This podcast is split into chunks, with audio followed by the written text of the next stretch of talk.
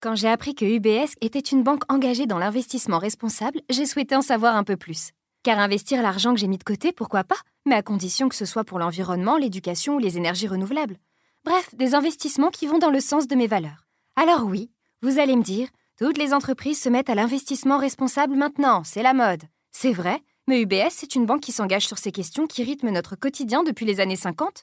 Grâce à eux, je trouve enfin des réponses optimistes aux enjeux de demain.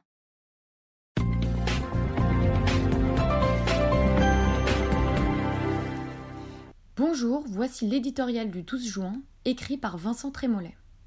Son titre Un bouc émissaire idéal. Quand la bêtise retombera enfin, quand chacun retrouvera ses esprits, nous prendrons la mesure de l'extraordinaire renversement auquel il nous a été donné d'assister.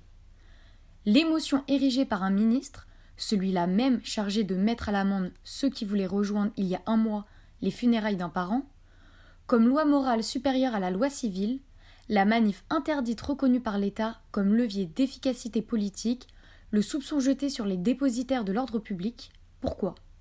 Parce que, dans le Minnesota, un barbare a déshonoré son uniforme en tuant de son froid George Floyd.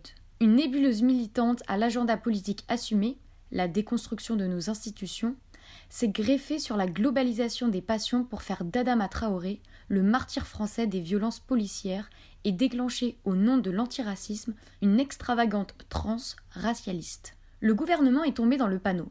Qui a payé? Pinot, simple flic. Ce pelé, ce galeux, ce raciste.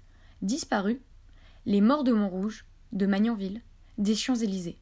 Les agents tués au couteau au sein même de la préfecture de police. Oubliés les parpaings jetés à l'aveugle sur les voitures tricolores, les hashtags mort au port, les sacrifices de poulets repris en rap, les black blocs remontant les cortèges de gilets jaunes, les uniformes en feu à la fin des manifs. La police n'a qu'à bien se tenir, les pouvoirs publics l'ont à l'œil.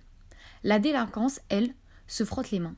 Les forces de l'ordre sont prises en étau entre ceux qui veulent leur mort symbolique ou réelle, qui connaissent tous des ressorts victimaires et une hiérarchie qui, désormais, ne voudra pas de vagues.